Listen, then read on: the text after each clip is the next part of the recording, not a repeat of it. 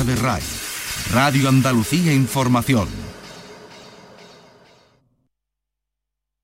Si los motores rugen, desde Andalucía estamos preparados para contártelo. Los trazados, la temporada, las innovaciones de las escuderías, los entrenamientos, nuestros pilotos y las competiciones.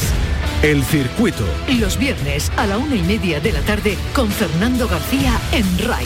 RAI, Radio Andalucía Información. Buenas tardes Andalucía.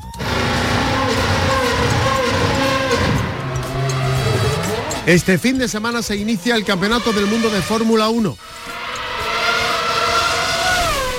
Lo hace con el Gran Premio de Bahrein.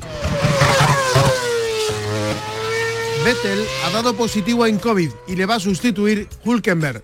El nuevo diseño y la evolución de los laterales del Mercedes, casi sin pontones laterales, lo ha cambiado todo. Es uno de los atractivos de este fin de semana también los 25 caballos que ha recuperado Ferrari. Mañana a las 4 de la tarde se van a disputar las sesiones de clasificación y el domingo la carrera a la misma hora, a las 4 de la tarde. Así va a arrancar el Campeonato del Mundo de Fórmula 1. Tenemos doblete este fin de semana, también Campeonato del Mundo de Motociclismo. Con un calor insoportable se va a disputar la segunda cita de la temporada, el Gran Premio de Indonesia. Venimos de la inauguración en Qatar con triplete italiano. En Moto 3 Andrea Miño, en Moto 2 Celestino Vietti y en Moto GP victoria para Andrea Bastianini con Ducati. A las 5 de la madrugada Moto 3, a las 6 y 20 Moto 2 y a las 8 de la mañana Moto GP. El automovilismo y tenemos también este fin de semana la segunda cita del Campeonato de Andalucía de cronometradas. En Peñarroya, Pueblo Nuevo, en la provincia de Córdoba, esta prueba de automovilismo organizada por la escudería Esalto. La competición arrancará mañana a las 12 del mediodía con la ceremonia de salida en la Plaza de Santa Bárbara de Peñarroya y a partir de las 2 de la tarde se van a disputar la manga de entrenamientos y las tres mangas oficiales cronometradas. Y ya el domingo, desde las 10 de la mañana, está previsto que se reanude la prueba con otra manga de entrenos y otras tres mangas cronometradas que acabarán a las 2 de la tarde, si no hay novedad, con la entrega de premios. Y de nuevo motociclismo en Osuna, en Sevilla, Campeonato de Andalucía de Motocross, el domingo por la mañana desde las 9. arrancamos. En la realización están Pepe Rosales y Marcelino Fernández. Esta es nuestra dirección de correo electrónico. Elcircuito arroba rtva.es.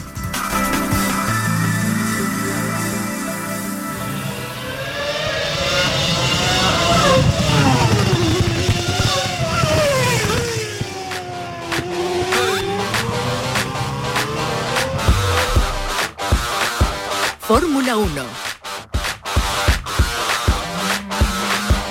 Alfonso de Orleán, muy buenas tardes. Muy buenas tardes. Esto está a punto de empezar. Sí, muy, muy de empezar. bueno, ¿y cómo lo ves?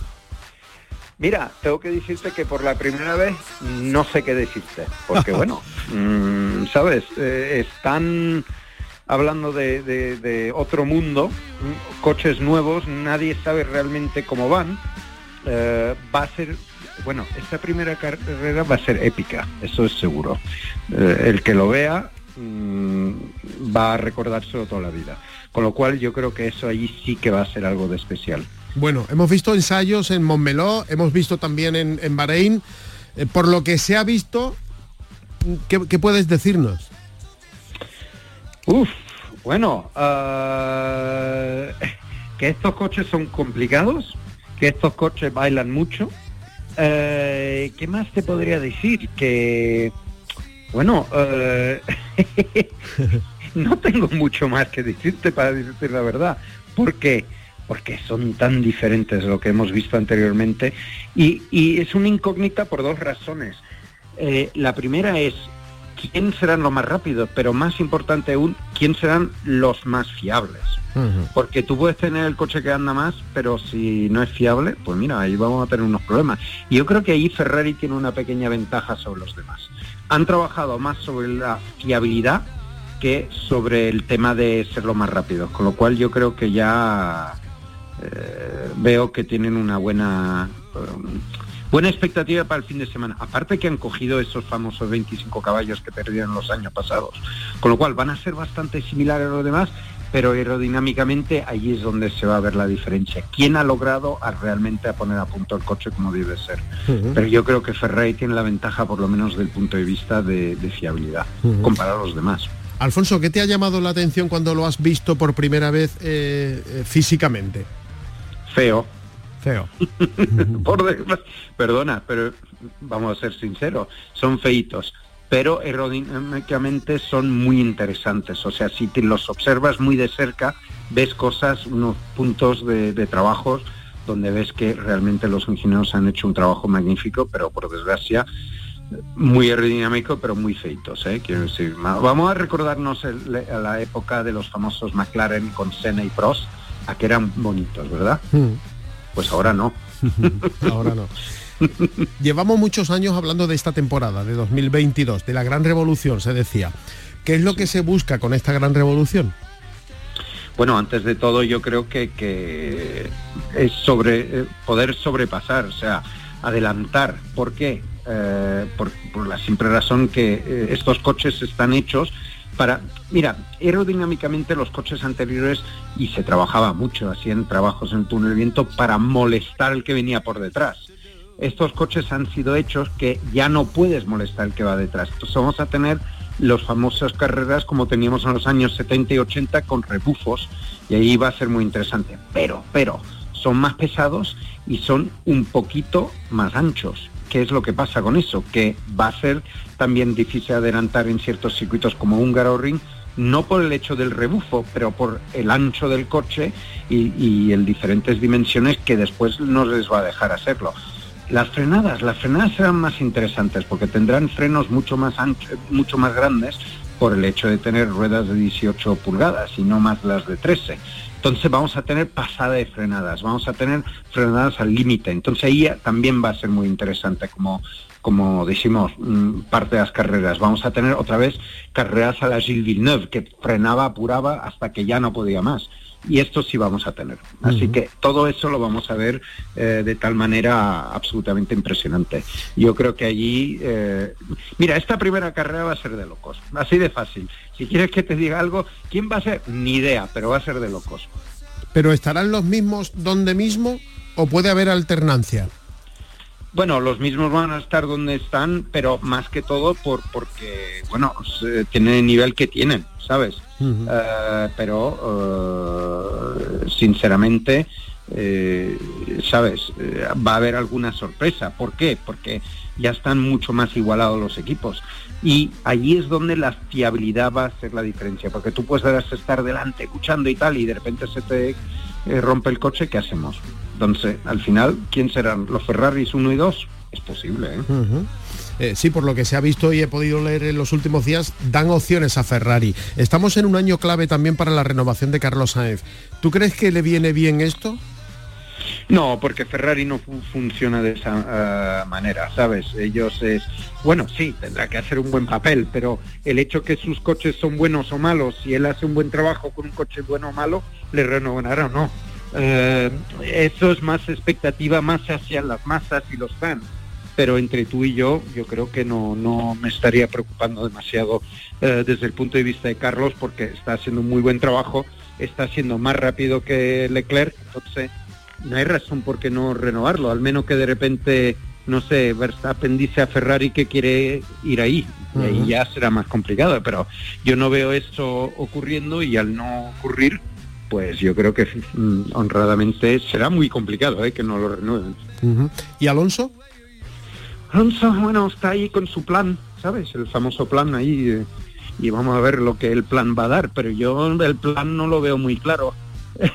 Así que, eh, perdona por decirlo, va a tener otra temporadita complicadilla, ¿sabes? No por él, pero por todo lo que hay alrededor, ¿sabes? Eh, tú me has dicho antes que los coches son feos. ¿De verdad que no te ha gustado ninguno, ningún diseño? Sinceramente no, los Ferraris un poquito mejor porque, claro, son italianos y, y se preocupan mucho de la estética, pero fuera de los Ferraris es que son feitos, ¿eh?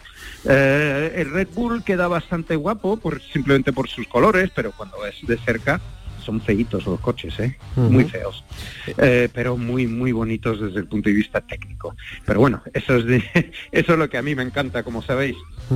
Ya hemos visto eh, entrenamientos en Bahrein, también se disputa este fin de semana el Gran Premio. ¿Lo que hemos visto hasta ahora nos sirve para mucho o aquí empieza ahora una carrera nueva? Una carrera nueva. Ha habido mucho, bueno, ha habido mucha prueba también. Hay equipos como los de Ferrari que mm, no les importaba tanto ir para los tiempos, pero sí trabajar en la fiabilidad. Con lo cual, vamos a ver cómo van. Eh, y después los Mercedes nunca sabemos porque tienen sus cuentitos. Y después mm, Checo Pérez no está en ningún lado. Pero Verstappen sí. ¿Qué, qué pasa ahí en el equipo, sabes? que hay que tener en cuenta eso. Los McLaren los veo bastante bien. Ah, pero bueno, con Ricciardo ahora que tiene COVID, no sé cómo va a ir el tema, ¿no? El 1 de Verstappen, eh, eh, el llevar el 1 en tu monoplaza, eso te da más responsabilidad, ¿no?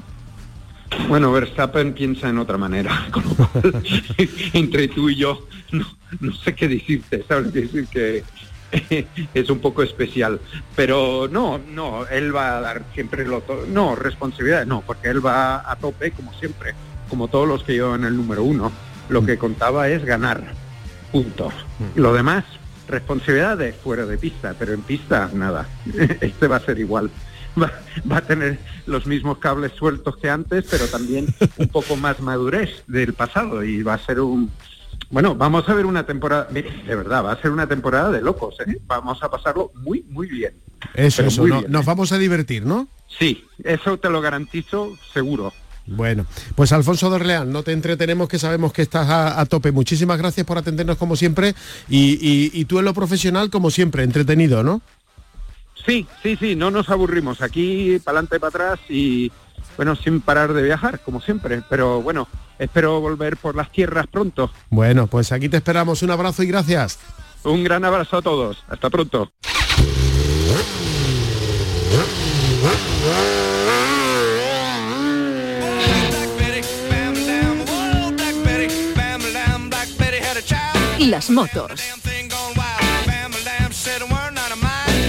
Vamos a hablar de motociclismo porque también tenemos, aparte del estreno de la nueva temporada de la Fórmula 1, tenemos la segunda cita del Campeonato del Mundo de Motociclismo. Arrancó el Mundial, como suele ser habitual, con la carrera de Qatar y queremos analizar un poco cómo ha comenzado esto a rodar. Está con nosotros al teléfono Juan Álvarez es presidente de la Federación Andaluza de Motociclismo, fue durante varios años director del circuito de Jerez, también de la Federación Española de Motociclismo, por tanto una voz más que autorizada para, para que nos cuente un poco cómo ha arrancado esto. Juan, buenas tardes. Buenas tardes, Fernando. ¿Cómo lo has visto? Pues bueno, yo creo que, no sé, se nos viene una temporada interesante, ¿eh? Sí. Porque, sí, porque, hombre, primero hay mucha gente por ejemplo, en Moto 3, en Moto 3 hay muchos lobos jovencitos que, tienen ganas de, aunque haya ganado el más mayor CT, pero hay gente con muchas ganas de, pelear ahí. En Moto 2 va, Moto 2 va a ser igual que todos los años, una, una cadena de gente ahí uno detrás de otro. Y en Moto GP, pues mira, ha habido sorpresas, ganó una moto que no es de las punteras, una moto satélite, eh, una gran sorpresa no agradable que las Yamaha este año parece que no van. Eh, Mar Márquez ha recuperado, yo creo, su, su tino, su sentido, y poquito a poco creo que se recuperará del todo. Y bueno, yo creo que eso, se, nos, se nos avecina una temporada apasionante y además encima con la cantidad de grandes premios que hay, pues todavía más. Eh, todo parece indicar que va a ser una temporada normal, que ya, ya, ya nos tocaba, ¿no? Sí, hombre, ya tocaba. Yo creo que, que ya nos venía todo, no sé, Carlos Peleta, el CEO de Dorna, ya ha dejado claro que, si le imponen cuarentena o restricciones en algún país, que, no irán a correr, punto. Ya no, tiene sentido. O sea, no, hay que recuperar eh, la misma sensación que se pone. Esa sensación solo se recupera aunque los grandes premios sean normales. Bueno, eh, has echado de menos a Valentino Rossi seguro, ¿no? Por eso, el piloto del alma, o sea, sí que lo he echado de menos. Creo que Valentino, eh, incluso no haciendo nada reseñable, siempre cubría un hueco muy importante dentro de la parrilla y sobre todo dentro del, del, MotoGP.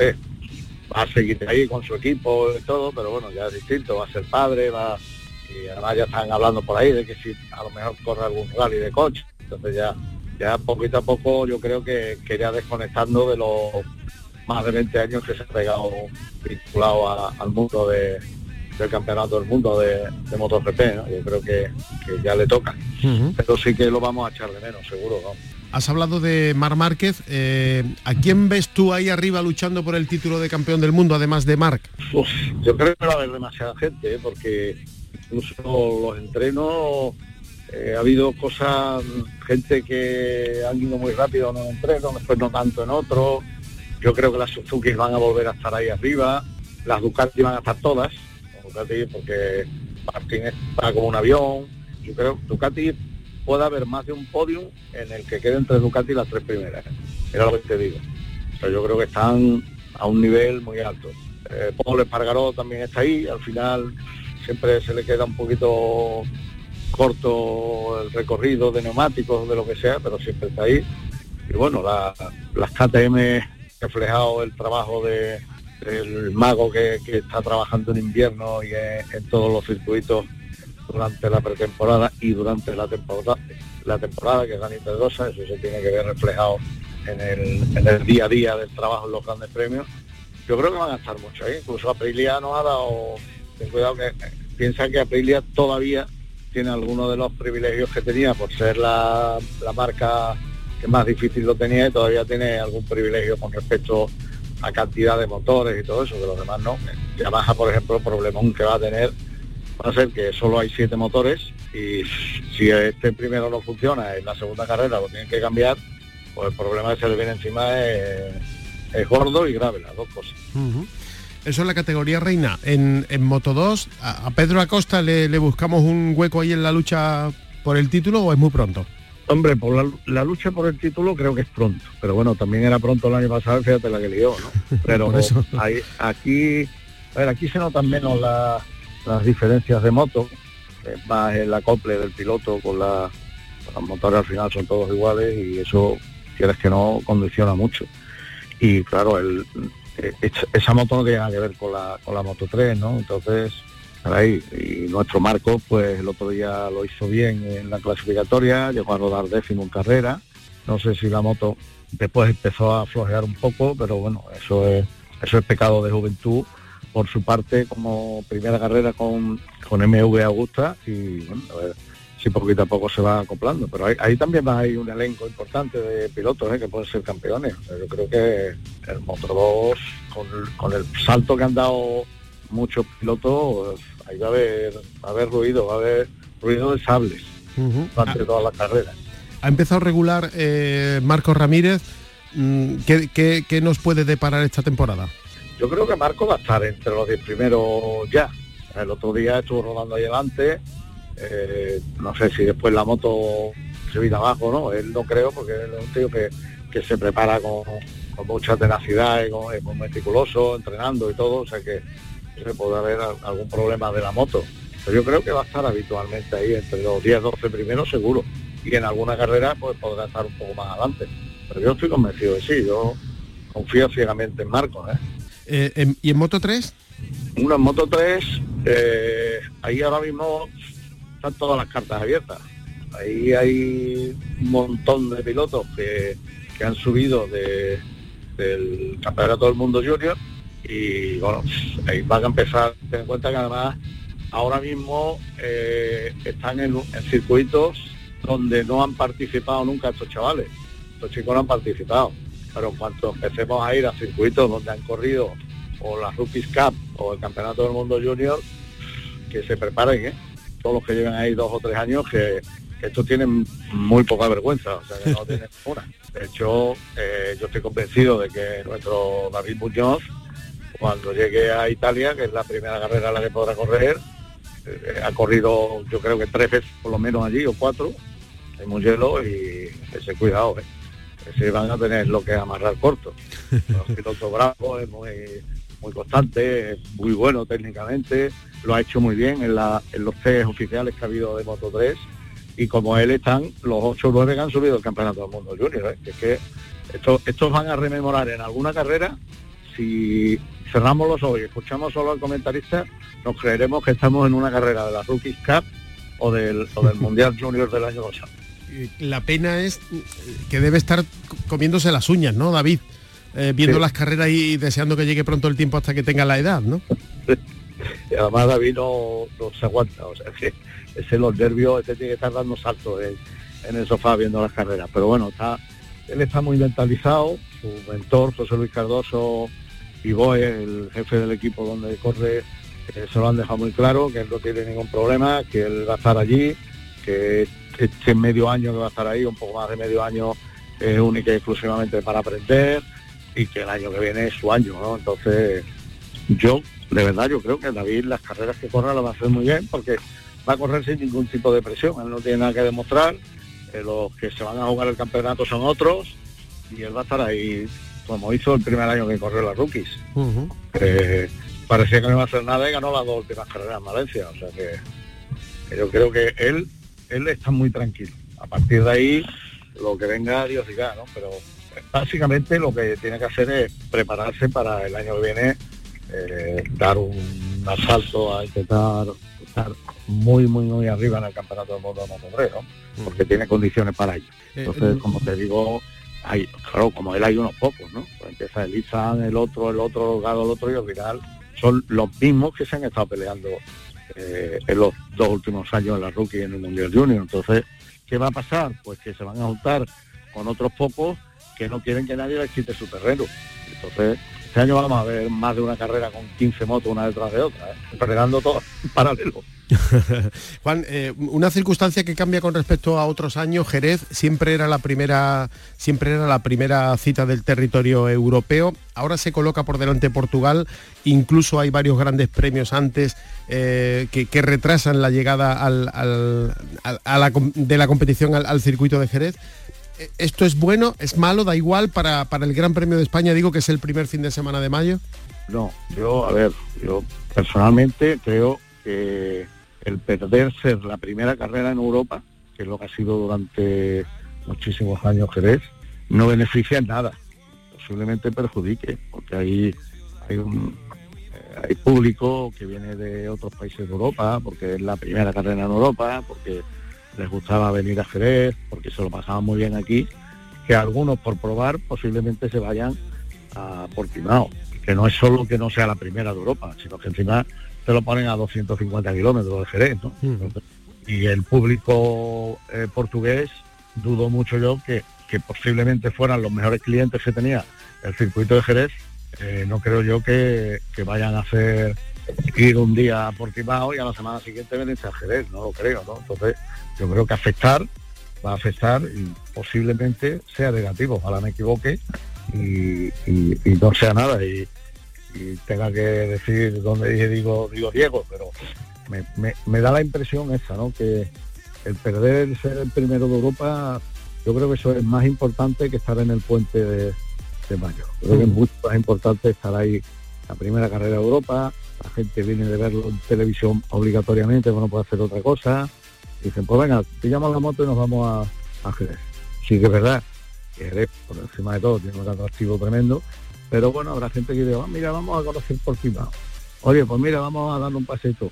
Eh, el Algarve, además, no hay que descubrirlo. El Algarve tiene una infraestructura hotelera tremenda y sobre todo muy barata, que eso también juega en favor de, de Portimao en contra de Jerez. ¿no? Eh, el otro día leí en un diario de, de Jerez que a mí me asustó los precios que estaban hablando de las habitaciones, ¿no?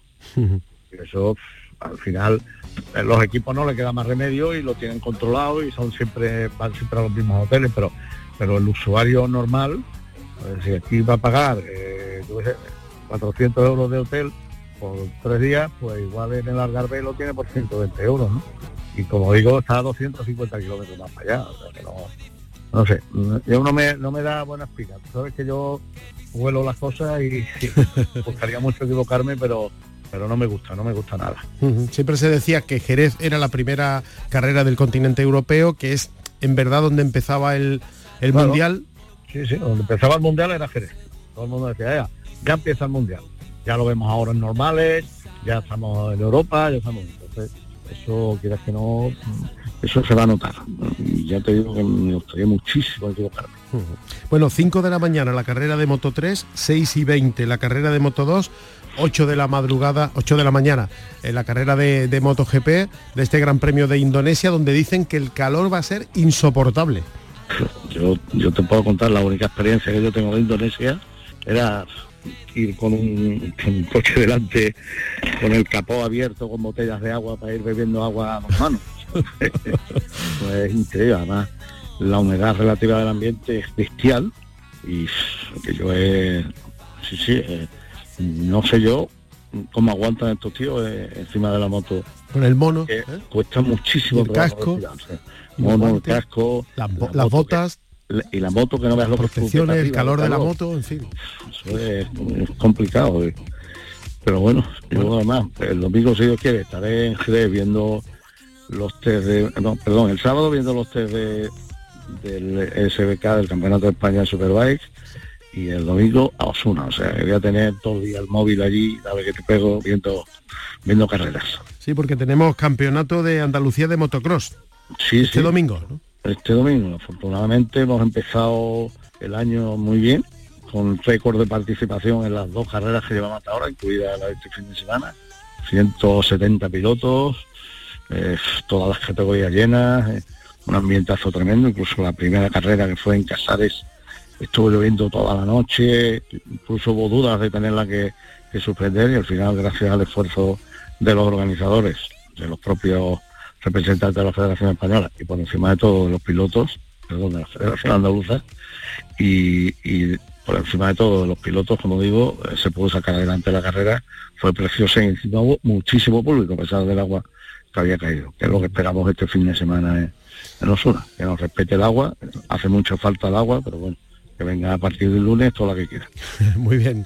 Eh, Juan Álvarez, presidente de la Federación Andaluza de Motociclismo, gracias como siempre y buen fin de. Muchas gracias, Fernando. Invito a todo el mundo a que vaya a Osuna y, y a ver cómo nos va, a ver cómo nos va este fin de semana. Empezamos ya a ganar carrera, que es lo que hace falta. Muy bien, gracias. Las tres, las tres banderas italianas del otro día me cocieron mucho. Un abrazo. Un abrazo, gracias.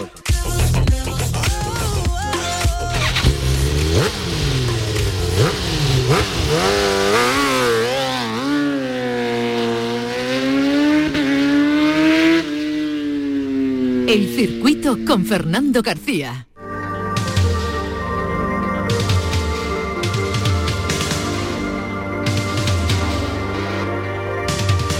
Nos vamos, pero antes sepan que tenemos este fin de semana el debut del Campeonato del Mundo de Fórmula 1 con la COVID. Vettel ha dado positivo en coronavirus, le va a sustituir Hulkenberg esta es una de las novedades de esta primera carrera, pero para la temporada la gran novedad es el nuevo diseño y la nueva evolución de los laterales del Mercedes, que no tiene casi pontones laterales. Esto lo va a cambiar todo, es una de las grandes novedades de los grandes atractivos del fin de semana, pero también los 25 caballos que ha recuperado Ferrari.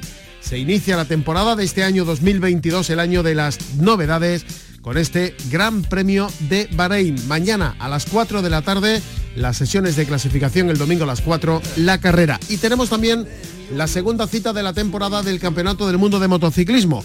Con un calor insoportable se va a disputar el Gran Premio de Indonesia. Aquí hay que madrugar. A las 5 de la madrugada del domingo, la carrera de la categoría más pequeña, a las 6 y 20 Moto 2 y a las 8 MotoGP. También tenemos en Peñarroya, Pueblo Nuevo, mañana desde las 12 del mediodía y el domingo desde las 10 de la mañana, la segunda cita de la temporada del Campeonato de Andalucía de cronometradas. Y en Osuna, en Sevilla, Campeonato de Andalucía de motocross el domingo desde las 9. Así nos vamos. En la realización Pepe Rosales y Marcelino Fernández. Si van a salir a la carretera, mucha precaución y no se olviden de ser felices.